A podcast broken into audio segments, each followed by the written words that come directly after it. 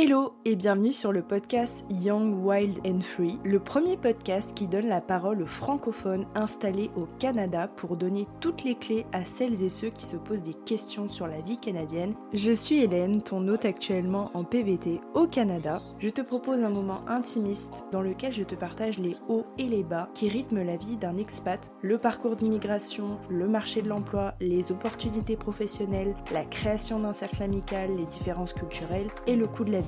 Ce podcast est fait pour toi si tu te poses des questions sur la vie au Canada, tu veux découvrir des retours d'expats inspirants et transparents, tu rêves de nouvelles opportunités professionnelles pour ta carrière, ou tout simplement tu es déjà au Canada et tu veux écouter des histoires de collègues expats. Je te donne rendez-vous chaque semaine pour partager mes doutes, mes victoires et mes rêves, seul ou accompagné d'invités qui ont également tout quitté pour poursuivre leurs rêves. Nous avons une mission, te raconter avec authenticité et transparence notre expérience. Bonne écoute Aujourd'hui, on papote avec Louise qui est arrivée au Québec il y a 10 ans pour obtenir sa double maîtrise en sciences de l'architecture et en architecture et qui est devenue résidente permanente en 2021. Louise est architecte à Montréal, mais pas que, puisqu'aujourd'hui on va parler d'architecture, d'immigration et de concours beauté. Salut Louise et bienvenue sur le podcast. Merci Hélène, bonjour à tous. Dans un premier temps, euh, j'aimerais qu'on parle de ton métier. Même si tu as fait tes études au Québec, est-ce qu'on exerce de la même façon le métier d'architecte au Canada et plus précisément au Québec qu'en France? Alors c'est une question qui est pas facile à répondre. Déjà, bien commencer. Ouais, moi, moi j'ai fait euh, mon bac, tu le, la licence, je l'ai faite euh, en France. Puis ensuite, je suis venue euh, donc, à l'Université Laval de Québec pour faire donc, ma maîtrise. Puis ensuite, j'en ai fait une autre. ce que j'ai pu observer déjà juste durant mes études, c'est que l'enseignement est super différent. Moi, en tout cas, Jour 1 au Canada, enseignement au Québec, Université Laval, je me suis sentie chez moi. J'ai vraiment trouvé que c'était plus bienveillant, on était poussé euh, vers l'excellence, mais d'une façon où euh, on nous encourageait en fait. Euh, ce que j'ai un peu voulu quitter en France, c'était ce côté euh, réussite par l'échec, c'était très méchant. les architectes se reconnaîtront, on a ce qu'on appelle une culture de la charrette. Je vais expliquer ce que c'est. C'est quand en fait on te pousse à travailler jour et nuit pour remettre le meilleur projet possible puis euh, en ce moment, justement, il y a des grèves en France euh, dans les écoles d'architecture où ils dénoncent ça. Euh, ils dénoncent plein d'autres choses, etc., le manque de moyens. Mais aussi, c'est ça, c'est tout ce qui se passe dans nos études, cette culture un peu toxique, commence à sortir de l'ombre un petit peu. C'est pour ça qu'il y a autant de, de, de révoltes, etc. Fait que moi, je suis ça de l'autre côté de l'Atlantique. Je me dis, waouh, enfin, c'était il y a dix ans, tu vois, que j'ai puis ça, puis je me dis, ben, il aura fallu 10 ans pour que les gens disent stop, c'est pas normal. Bref, tout ça pour dire que l'enseignement est différent. Puis euh, donc la, façon de travailler aussi est différente, mais pour des pour d'autres raisons, je te dirais, c'est qu'en Europe, ils sont plus, on est encore plus en avance sur euh, des questions de développement durable, euh, d'économie d'énergie dans les bâtiments, etc. Ici, ça commence, je te dirais, ça fait quand même quelques années qu'on en parle, mais je sens vraiment une différence avec quand je rentre en France et je parle avec euh, les gens qui faisaient leurs études il y a 10 ans. Je vois comment ils travaillent, je vois comment moi je travaille. Bon, il y a, y a encore euh, du chemin ici à faire. L'autre chose aussi, c'est que en France, par exemple, il y a cette euh, culture du, du concours d'architecture qui est très poussée, notamment dans les dans les villes, par exemple, municipalités, ils veulent absolument faire des, des concours, des beaux bâtiments, leurs bâtiments signature l'effet Guggenheim de Bilbao, que tout le monde veut ça maintenant depuis 20 euh, ans. Puis, euh, ça veut dire que les firmes françaises sont en concurrence avec euh, les firmes internationales, etc. Et au Québec, il n'y a pas ça, en fait. C'est vraiment les firmes québécoises qui construisent au Québec. Et pour donner un exemple, ma firme pour laquelle je travaille est la firme la plus célèbre donc au Québec. Puis maintenant, on veut essayer de s'étendre au Canada, mais c'est très difficile finalement de sortir de la province euh, parce que à l'extérieur, bah, peut-être qu'on n'a pas comme cette espèce de protectionnisme, je dirais, pour euh, pouvoir faire des projets, puis pas être en concurrence avec les gens de l'extérieur. On pourrait en parler pendant des heures là. je suis pas spécialiste et tout, mais euh, c'est ça que je remarque comme comme différence. au Québec, c'est vraiment euh, tu travailles sur les projets dans la province, etc versus en France, les grandes firmes à Paris ou quoi, font des projets ailleurs et en France aussi, mais moins. Enfin, en tout cas, ils sont en concurrence avec des gens de l'extérieur. C'est que c'est peut-être ça que, que je remarque le plus. Et je me rends compte que même si je suis allée à l'étranger, je suis pas nécessairement en retard par rapport aux gens qui sont restés. J'ai juste pris un autre chemin, mais très contente de là où je suis rendue, puis je suis très contente d'être architecte euh, et je regrette pas euh, le move que j'ai fait en fait. J'aurais pas la vie que j'ai aujourd'hui si j'étais restée en France. Je connais pas du tout le métier d'architecte. Il n'y a pas de projet justement à l'international ou dans les autres provinces. Peut-être parce que c'est pas les mêmes normes ou les mêmes enjeux dans les autres provinces. Est-ce que ce serait pas ça la raison? Il y a d'autres projets. C'est plus que c'est vraiment chaque province qui fait un peu comme elle veut. Puis le Québec, on est différent du reste du Canada, n'est-ce pas? Donc, euh, c'est une des raisons pour lesquelles, au final, on appelle ça le protectionnisme, mais il n'y a pas d'autre mot pour le dire. On pourrait s'étendre ailleurs, comme c'est un souhait de la part de ma firme. Il y a d'autres firmes qui le font déjà assez peu. Tout ça pour dire que si tu veux t'étendre, tu peux. On est régi par le Code national du bâtiment canadien. Et après ça, chaque province a son propre code. Nous, c'est le Code de la construction du Québec. Mhm. Donc, par exemple, si j'ai un client euh, fédéral, je vais devoir regarder le CNB, le Code national du bâtiment du Canada, pour faire mon projet. Et puis, si par contre, euh, je travaille pour la SQI, Société québécoise d'infrastructure, qui peuvent, euh, par exemple, commander des hôpitaux, des trucs comme ça, si c'est au Québec, bah, CCQ, Code Construction Québec. Puis si demain je fais un projet en Ontario, je vais regarder le code de l'Ontario. ça n'a rien à voir. Euh, chaque province a ses propres règlements, oui, mais ça ne ça n'empêche pas, c'est pas ça qui empêche de faire des projets. Est-ce que le métier d'architecte est pourtant un métier recherché à Montréal et peut-être plus largement au Québec? Je sais pas si c'est un métier recherché, mais ce que par contre, je peux retourner ta question en disant que c'est un métier pour lequel il y a quand même de la demande, une sorte de demande. Euh, le milieu de la construction en général, euh, j'étends à ça. Euh, on est en, on parle beaucoup de pénurie de main d'œuvre, etc. Donc oui, il y a, y a beaucoup de demandes là-dedans. Après, là, ce qu'il faut savoir, c'est qu'en ce moment, on est dans une petite récession avec la hausse des taux d'intérêt. Et une bonne partie de la commande depuis la fin de la pandémie, c'était justement dans le résidentiel. Mais là, avec la hausse des taux d'intérêt, euh, personne on a les moyens d'acheter des condos, des trucs comme ça. Donc ça, ça c'est un petit peu euh, ralenti, on va dire. Mais il y a d'autres secteurs, notamment le secteur euh, public, par exemple, euh, pour euh, les hôpitaux. Le gouvernement actuel a lancé des commandes d'hôpitaux, de maisons des aînés aussi. Je sais que ma firme, par exemple, en fait beaucoup. Et que ça, ça, ça va super bien. Fait que c'est, ça dépend, ça dépend ton secteur d'expertise. C'est ça. Mmh. Si tu veux travailler dans le résidentiel, bah, pas le moment. Euh, mais euh, je veux dire, moi, par exemple, je, suis plus dans les projets institutionnels, etc. Fait que ça, ça, roule euh, quand même bien en ce moment. Puis, c'est drôle qu'on parle de ça parce que l'Ordre des architectes du Québec a une, un magazine qui publie tous les mois. Et là, ils ont fait leur dernière couverture sur justement les architectes qui viennent de l'international. C'est comment on fait reconnaître leurs diplômes, leurs compétences, etc. Euh, ben, moi, je suis partie, je suis passée par la case études pour m'intégrer. Mais par exemple, mon fiancé, lui, il a dû faire reconnaître son diplôme français. Ça a pris quand même un peu de temps. Euh, il a dû, par exemple, euh, reprendre un cours à l'université en euh, pratique professionnelle. on lui a demandé de passer donc des heures de stage et aussi de passer les quatre examens, les, les quatre examens cauchemardesques que les architectes dans tout le Canada doivent faire pour avoir leur saut et leur permis pour exercer. Donc moi, je l'ai eu euh, l'année dernière. L'année dernière, j'ai eu le droit de, devenir architecte, mais ça m'a pris quatre ans, 3600 heures de stage, plus ces quatre examens que j'ai dû faire en deux fois. Donc une première fois, j'ai eu trois sur quatre, puis j'ai eu le dernier examen l'an dernier. C'est ouais, c'est difficile de devenir architecte et c'est donc vu qu'il y a de la demande, euh, je parlais un peu de pénurie de main-d'œuvre, etc. Ben oui, les architectes de l'étranger sont les bienvenus, mais on veut comme, on, veut comme maintenant faciliter leur intégration parce que c'est comme une montagne de choses faire reconnaître euh, leur, leur diplôme, surtout pour ceux qui viennent euh, de pays non francophones, en fait, c'est encore plus dur. Donc, c'est tout le sujet en ce moment qu'adresse l'OAQ à travers ce magazine EFI. J'invite tout le monde à en prendre connaissance parce que c'est très intéressant le contenu.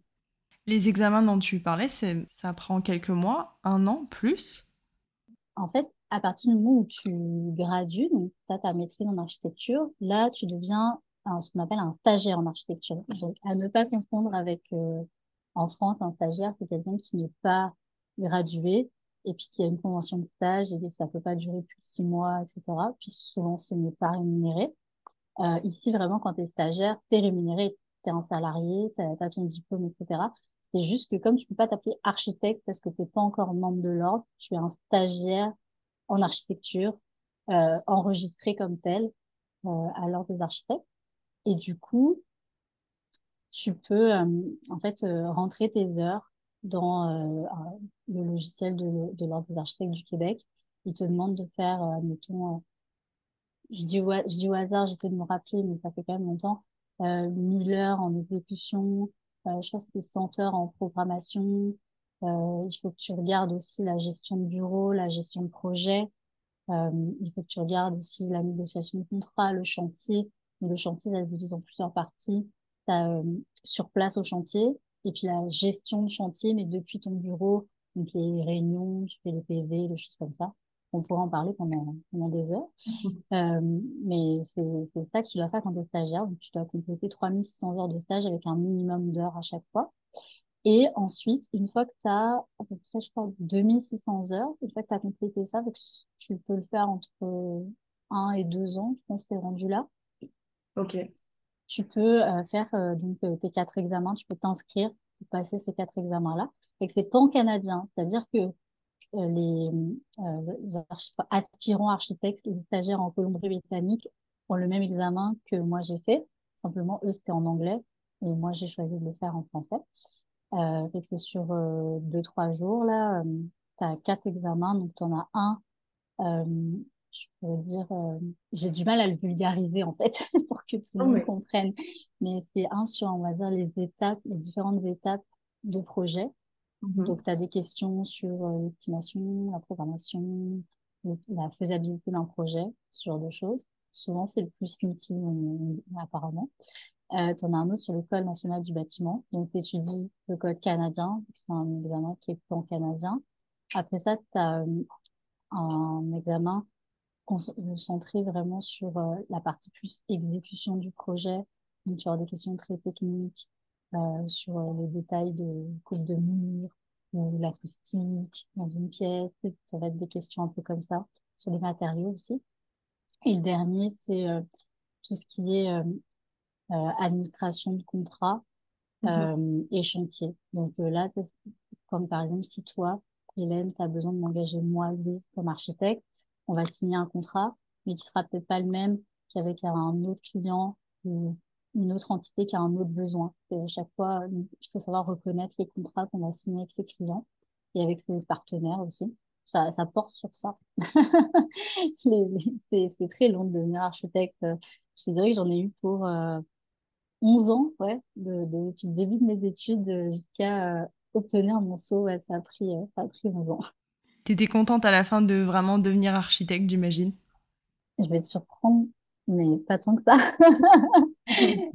mais dans le fond, t'arrives tellement au bout du tunnel que, que tu crois pas que c'est fini. Puis, moi, j'ai passé tellement de temps à visualiser ça, parce que ça a été intimement lié avec euh, le processus d'immigration, etc. Je veux dire, il y a eu, il y a eu du back and forth entre les deux. Donc, quand j'ai lu que, c'est ça, j'avais eu mon dernier examen, parce que comme je t'ai dit, j'ai échoué l'année d'avant. Donc, quand j'ai eu, euh, vraiment, il me manquait que cet examen-là pour avoir mon permis, mon saut et tout ça, ça m'a rien fait. J'étais vraiment, euh, ok, tout ça pour ça. Enfin, je sais pas comment te dire, mais j'avais beaucoup d'amertume. Euh, aujourd'hui, je suis euh, super contente, c'est fini, c'est derrière moi, ça m'a ouvert plein d'autres portes. Mais à l'époque, c'est quand à chaud là, c'est comme ok, ben maintenant je fais quoi? Un peu comme dans le monde de Nemo, tu sais la scène post-générique où, ils sont des, dans des sacs plastiques, ils se regardent, ok, mais qu'est-ce qui se passe? C'est exactement ça. Il me fallait un peu un nouveau défi à ma hauteur, je dirais. Et euh, ben aujourd'hui, ça fait un an et demi, j'ai trouvé des nouveaux défis, je suis drivée par c'est tout ce que ça m'a apporté finalement maintenant d'être architecte.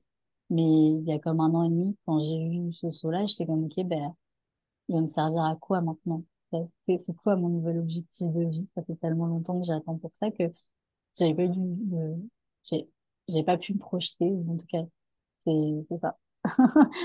D'ailleurs, en parlant de, d'immigration, toi, tu as eu un parcours quand même un peu atypique. T'as, il, me- il me semble, tu vas en parler après, mais enchaîné plusieurs permis d'études, puis ensuite ta résidence permanente, c'est un peu traîné à cause du Covid?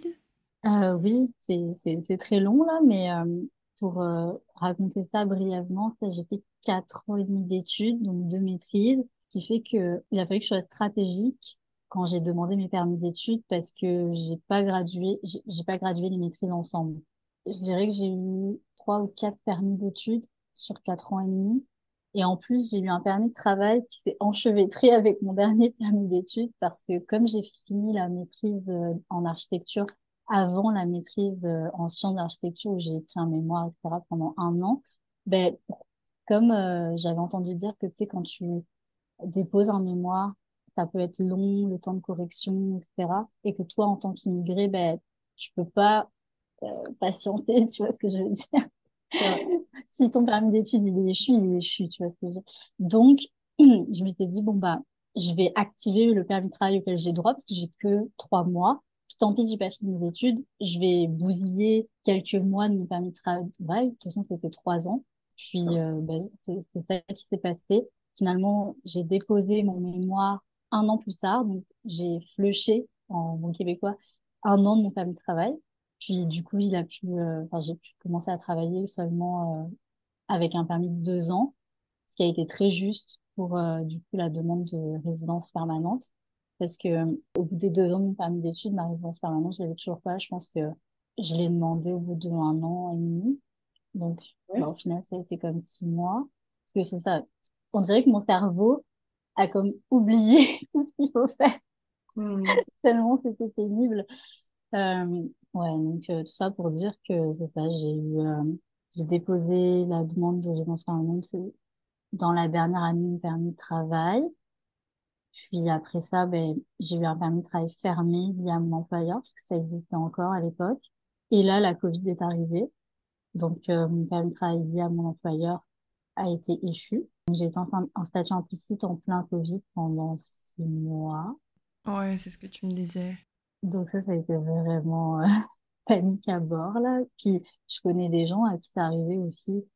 Puis, eux, il y a eu tellement de... Moi, j'ai eu de la chance. Bah, personne n'est mort de ma famille, personne n'était gravement malade, mais je connais des personnes à qui c'est arrivé. C'est que je, je, je dis merci euh, la vie chaque jour de, de- que ça ne soit pas arrivé parce que je voyais comment ils étaient mal. Puis en plus, tu peux pas comme voir les gens. Enfin, nightmare on n'y pense plus.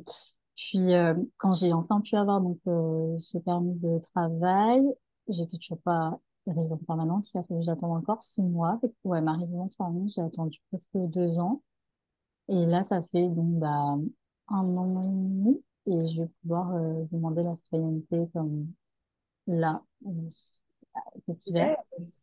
Ouais. Et apparemment, c'est très rapide en ce moment. Donc, euh, peut-être que dans six mois, je serai enfin canadienne, j'espère, là, pour, pour mes dix ans. Pour une fois qu'il y a quelque chose de rapide. Ouais, on voit qu'il y a quelque chose de rapide. Par rapport à tes 10 ans passés ici, c'est quoi ton bilan? Mon bilan, j'en ai un peu parlé tantôt. Je pense pas que j'aurais la vie que j'ai aujourd'hui si j'étais restée en France. Euh, juste pour faire un peu une stop, là. euh, puis, j'essaye de me rappeler ça, c'est quand je vais pas très bien, etc. Je, ça fait partie de mon mindset de me dire, te plains pas parce que ça aurait pu être euh, vraiment pire que ça. Euh, j'ai rencontré mon, mon fiancé ici, euh, donc euh, lui aussi l'architecte. On s'est rencontrés au bout de même pas un mois, il y a, il y a dix ans, quand je suis arrivée à l'Université Laval. Donc, euh, depuis, c'est l'amour fou. Puis Ah, on va bientôt, on va bientôt se marier. donc, euh, voilà. Euh, euh, Love to love canadien. euh, Je suis les Canadiens maintenant, donc ça y est, je peux être résidente permanente à vie. J'accompagne un Canadien partout. Donc oui, tu sais, j'ai j'ai un j'ai un super chéri. On a pu euh, devenir propriétaire euh, il y a trois ans, justement. Oh. Euh, puis notre appartement est vraiment en plein cœur de Montréal. C'est que moi, j'habite euh, à 30 minutes de mon travail. Euh, mon travail, comme je disais, je travaille pour la plus célèbre agence d'architecture euh, au Québec. Donc, euh, je travaille vraiment sur des super projets, euh, que ce soit pour le Québec ou pour le, le Canada. Enfin, j'ai j'ai pu être impliquée sur le REM, qui vient d'ouvrir Oui, euh, il y a pas longtemps. ouais. Euh, Global Moral aussi, qui est sur la place du Portage 3. Euh, pardon, on pourra couper ça, je me suis complètement trompée. Global Moral qui est sur la place des Arts. Euh, donc, c'est un beau bâtiment qui a une faille rouge, etc. Donc, c'était mon tout premier projet. Euh, j'ai aussi travaillé sur euh, bah, la place du Portage 3 euh, à Gatineau, qui est le plus gros complexe fédéral du Canada. On a pour euh, un milliard de dollars de budget, c'est énorme. Puis là, tout récemment, je travaille sur le pavillon Roger Gaudry, qui appartient à l'Université de Montréal. On le réaffecte entièrement pour mettre la faculté de médecine dedans. Euh, j'ai aussi euh, un projet pour euh, HEC Montréal. Ils viennent d'inaugurer un nouveau pavillon au centre-ville. Donc, ce n'est pas le projet sur lequel je travaille. Je travaille déjà pour d'autres projets avec eux, mais c'est comme une inspiration puisque la, le bureau pour lequel je travaille qui a livré ce nouveau pavillon, qui est magnifique. J'encourage tout le monde à aller le visiter. C'est ouvert. Vous pouvez pas rentrer dans les salles, mais l'atrium est, est visitable. Euh, C'est vraiment un, un projet. Donc, euh, les projets sur lesquels je travaille euh, day to day sont vraiment inspirants. Puis en tant qu'immigrée, migrante, même si ça fait des ans que je suis là, euh, je pense que j'ai passé le cap là, mais tu te réveilles le matin, puis tu te dis, je travaille à construire le Canada et le Québec de demain. C'est, c'est, c'est Ouais. drivant, tu vois.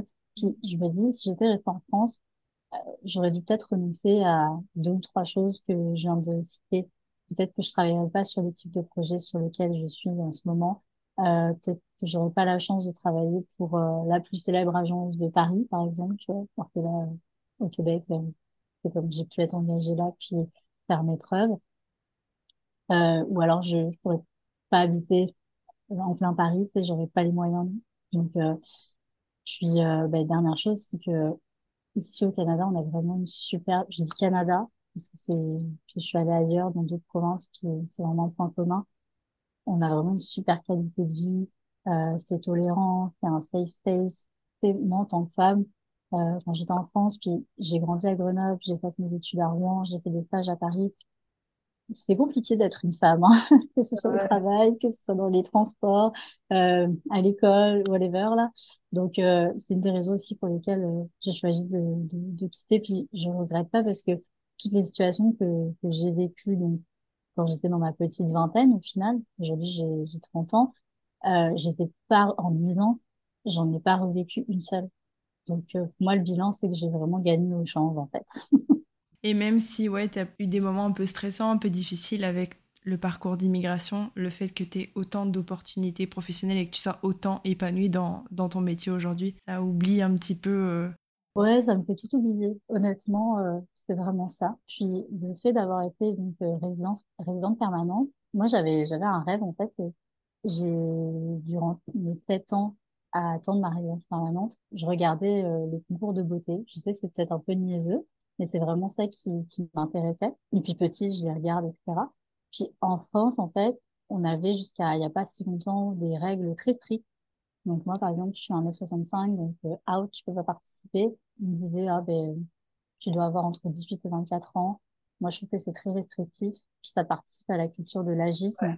Si on parle beaucoup de diversité, équité, inclusion, je trouve que c'est vraiment très dur envers les femmes de dire, euh, bah, passé 25 ans, vous êtes périmée, vous êtes plus intéressante. Honnêtement, je trouve que c'est depuis que j'ai 25 ans que je commence à comprendre qui je suis et que ma vie est devenue intéressante, tu vois. Je sais que t'as 25 ans, que le meilleur reste à venir, honnêtement. Donc, euh, je trouve que c'est vraiment bah, débile de, de dire ça aux femmes, aux jeunes femmes ou à la société en général. Pour moi, une, une Miss, c'est censé euh, représenter tout le monde.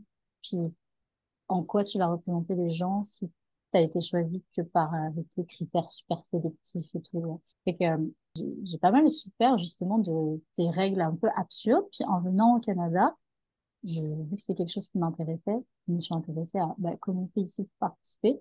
Donc, moins de, pas de critères de taille ou de, de physique. L'écart d'âge était C'est c'est jusqu'à quel âge?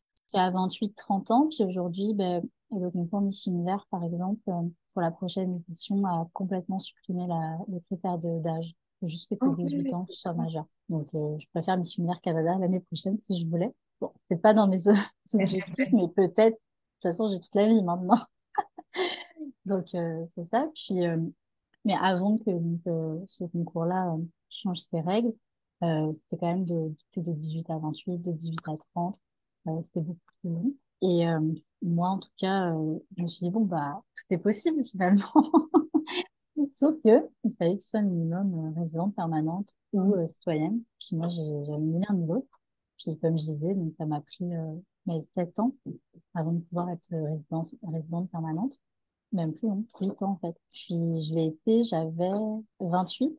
Fait que pour beaucoup de concours, c'était déjà trop tard en fait, malgré le fait que la limite d'âge était plus élevée que par exemple des concours en France.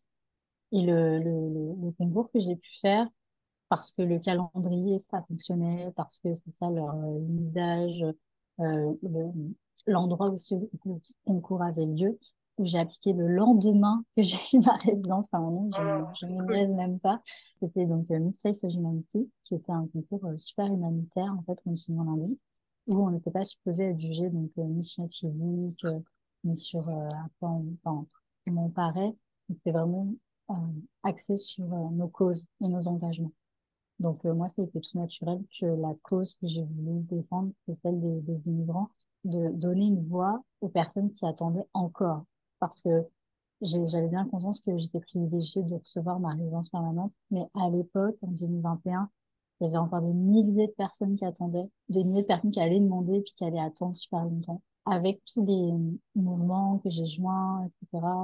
Parce qu'il y a eu vraiment beaucoup, beaucoup de, manifestations et de levées de voix et de mécontentement. En ce moment, aujourd'hui, je crois que c'est vraiment beaucoup plus rapide deux ans plus tard. Euh, enfin, on, parle même plus de problèmes. On parle encore de d'autres problèmes, mais les problèmes de résidence permanente ou en tout cas même de, délivrance de visa, j'entends plus trop de problèmes. J'espère que ça s'est bien amélioré. En tout cas, si ça s'est amélioré, je pense que c'est grâce à tous ces mouvements-là qu'il y a eu il y a deux ans, trois ans, avec euh, par exemple le Québec Uni aussi et euh, d'autres entités. Petite pause publicitaire pour te dire que le mois dernier, vous étiez plus de 600 à m'écouter. Donc ça me fait super plaisir. Je suis vraiment trop trop trop contente que les épisodes et les sujets vous plaisent. Je suis encore plus contente quand j'ai 5 étoiles sur Spotify ou un gentil commentaire, un gentil avis sur Apple Podcast. Alors vraiment, ça me ferait super plaisir si tu prenais le temps de faire ça. Je me rends compte que j'ai beaucoup de gens bah, qui m'écoutent, de plus en plus en tout cas, mais pas beaucoup qui me font soit des retours à travers des commentaires. Contrairement aux réseaux sociaux, on peut voir tout de suite le nombre de likes, l'engagement, les commentaires. Sur le podcast, c'est pas forcément possible. Donc, si tu as aimé cet épisode, n'hésite vraiment pas à me mettre 5 étoiles sur Spotify, ça me ferait vraiment trop plaisir. Et je te laisse avec la suite. Est-ce que tu peux nous dire quelles ont été les, causes ou plutôt euh, les facteurs qui ont fait que tu as décidé donc de participer à, ces concours, mais c'est pas n'importe lesquels puisque ton idée c'est la cause humanitaire pour défendre les immigrants du Québec et du Canada. Donc j'ai bien compris que c'était euh, par rapport à ta résidence permanente et pour défendre euh, les immigrants du Québec et du Canada, mais est-ce qu'il y a eu d'autres éléments déclencheurs?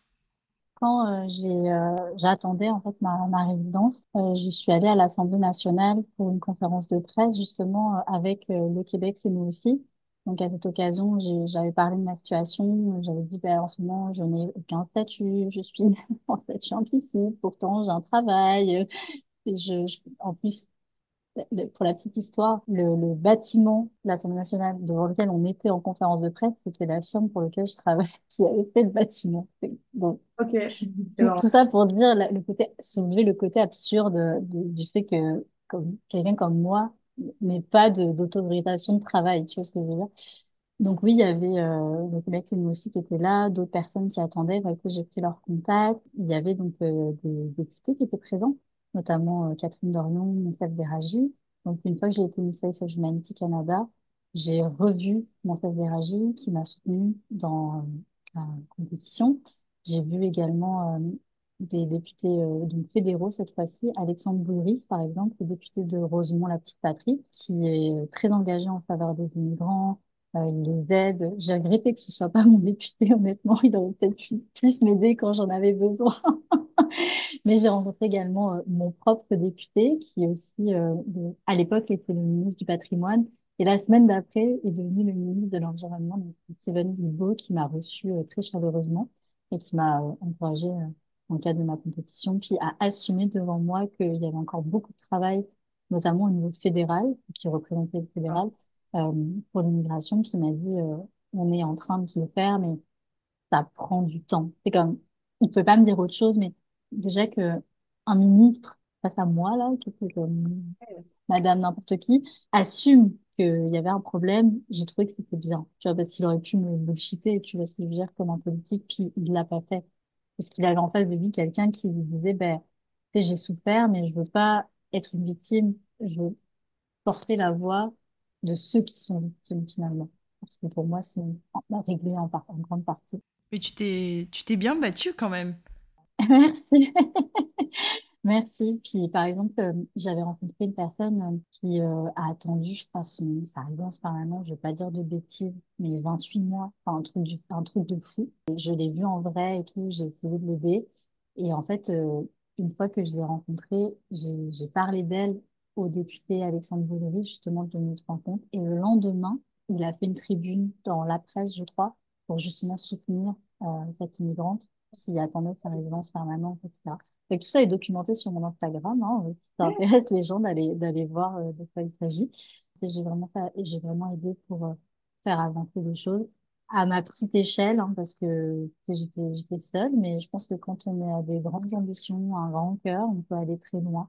Donc euh, aujourd'hui, ben, le, le concours de Miss Face of Humanity est terminé. Euh, j'ai fait euh, représenter le Canada à Toronto donc en avril 2022, j'étais dans le top 15. C'était une super expérience. Euh, au-delà de me permettre de développer une plateforme, ça m'a aussi fait prendre confiance en moi, développer une stratégie de communication, de marketing, ma- mon sens de gestion de médias sociaux, c'est apprendre à bien parler, rayonner en société, en fait, euh, ça a été un peu une école de la vie, j'ai tout appris sur le tas.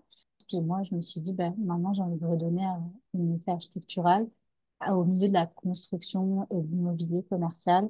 Il y a beaucoup de choses à faire en faveur des femmes, euh, notamment en termes de diversité et d'inclusion. Et là, ça rejoint mon côté immigration, justement. Donc, euh, ça fait un an que je travaille avec une organisation qui s'appelle le CRU euh, Montréal, Commercial Real Estate Women qui favorise le succès des femmes en immobilier commercial. Puis je suis également membre des Ailes de la construction, donc toujours euh, dans le but de promouvoir les femmes dans notre milieu qui est encore euh, masculin. Donc je fais plein de choses euh, aux côtés des, des, des autres membres pour euh, donc faire rayonner les femmes dans notre industrie.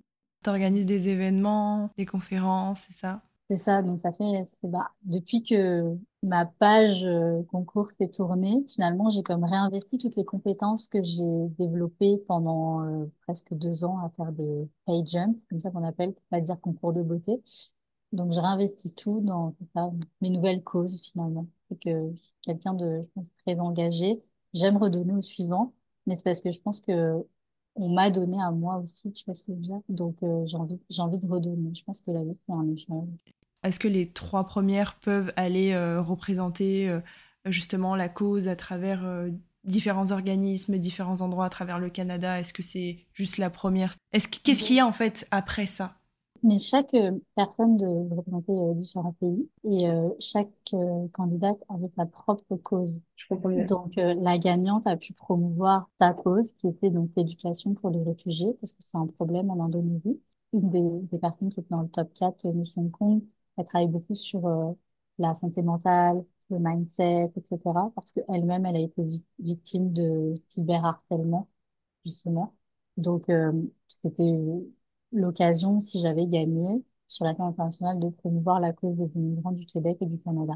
Mais même si j'ai pas gagné, j'ai quand même été Miss Canada avec cette cause-là, fait que ça m'a permis de la faire rayonner, puis de créer ma propre plateforme qui s'appelle Face of Immigrant, où j'ai collecté une trentaine de témoignages de, de personnes justement qui, comme moi, avaient souffert. Puis ça m'a permis aussi de me renvoyer ma propre histoire, de me dire, OK, j'ai vécu des choses, c'est pas le fun, mais face à quelqu'un qui est demandeur d'asile, qui dans son pays, il n'avait pas pu devenir canadien et immigrer au Canada, il se serait fait tuer.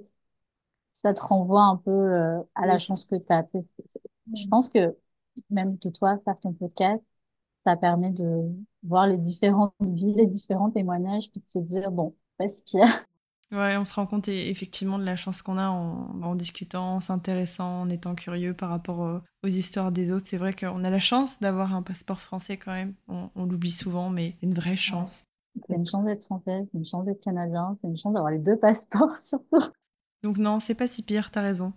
Comment tu fais personnellement, je suis très curieuse, pour concilier tous les engagements que tu as aujourd'hui? Je pense que quand on est passionné euh, et on se motive, en fait, c'est drôle parce que j'ai fait un test d'orientation il n'y a pas longtemps qui a révélé que quand je suis motivée par quelque chose ou quand je vois une opportunité de me développer, je suis à fond.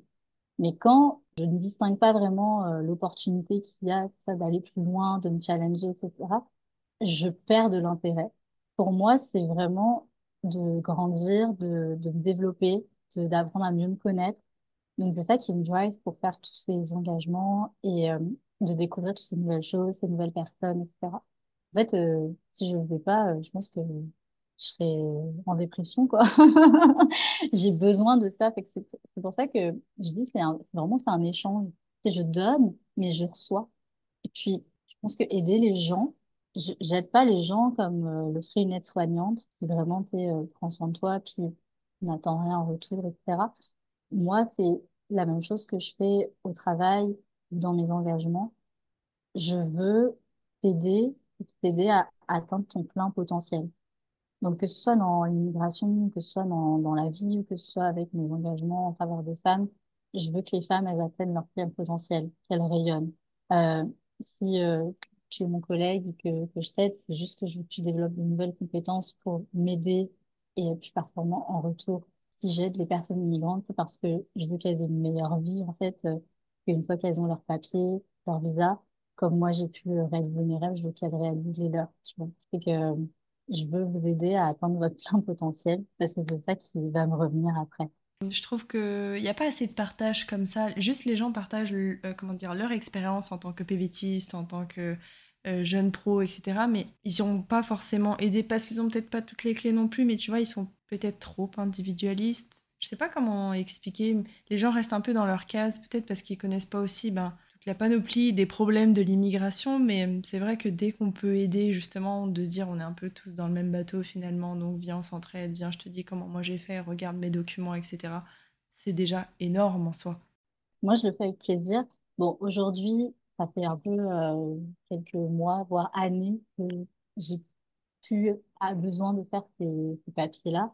Donc, quand on me demande de l'aide, peut-être que je peux un peu moins aider parce que je ne suis plus à jour mais ça me fait toujours plaisir que de se souvenir anonyme, puis de dire, bah, écoute, moi, j'avais fait comme ça, regarde si euh, c'est toujours euh, la même chose pour toi, puis ça me fera plaisir de te partager comment j'ai fait, etc. Mais maintenant, il faut que je sois un petit peu plus euh, attentive à pas donner des fausses informations aux gens plus. Parce que ça évolue vite, hein, les, les, lois sur l'immigration. je lunchais avec une collègue il y a pas longtemps, puis elle me parlait de ce que elle, elle avait dû faire, donc en arrivant au PVT pour pouvoir rester, etc. Puis comme moi, fait, je suis vieille, hein, parce que l'application au Québec, ça fait maintenant 4-5 euh, ans que je l'ai faite, puis c'est pas du tout la même chose pour moi. ça évolue vite quand même. Où est-ce qu'on peut te retrouver si on a des questions, si on veut s'intéresser à ce que tu fais sur les réseaux sociaux? Je suis très euh, active sur Instagram, donc euh, mon pseudo ou même mon compte, c'est Louise underscore archichic. Je suis une architecte, mais chic. Donc, j'ai plein d'autres euh, plein d'autres casquettes, comme j'expliquais, euh, Fashion Queen, euh, mais aussi modèle photo. Donc, euh, je raconte un peu toute ma petite vie et mes engagements euh, là-dessus. Euh, également sur LinkedIn, sur mon vrai nom, donc Louis Zurich, architecte, etc. Puis, c'est pas mal ça. via le mailing link de mon, Instagram, j'aurai justement le lien vers notre entrevue, puis d'autres que j'ai faites auparavant. Et des articles aussi pour lesquels j'ai été interviewée euh, lorsque justement euh, j'attendais ma résidence permanente via les mouvements que j'ai joints. Donc euh, c'est ça qu'on peut trouver sur moi, je pense. Ok, bah de toute façon, ce sera tout mis dans la description. Tout le monde pourra retrouver tes liens et venir te poser plein de questions. J'adore rencontrer de, nouvelles personnes. Je pense que c'est ce qui fait de, de nous. Riche. Ouais, ça, ça nous rend riche de notre expérience d'expat. Je pense que tu, tu deviens pas expatrié t'as pas envie de, t'es pas curieux de rencontrer de nouvelles choses, que ce soit nouvelle culture, nouvelle personne, nouvelle nourriture, euh, whatever, ce que, ce que tu es curieux de rencontrer. Mais je pense qu'il faut cette curiosité-là dans ton profil, fait. je pense que c'est ça qui nous réunit tous, euh, les immigrants. Mais c'est vrai ce que tu dis. Bon, moi, ça fait que trois mois que je suis là, mais j'ai l'impression d'être déjà une nouvelle personne qui est en train de se créer par rapport à la personne que j'étais en France. Je trouve qu'au niveau de la mentalité, on, s'ouvre à tellement plus de choses, à tellement plus de sujets. Bon, pour le moment, je rencontre beaucoup de Français. J'adore les Français, mais c'est vrai que j'aimerais bien, c'est ce que tu disais, rencontrer d'autres cultures pour euh, apprendre leur fonctionnement, leur culture, etc.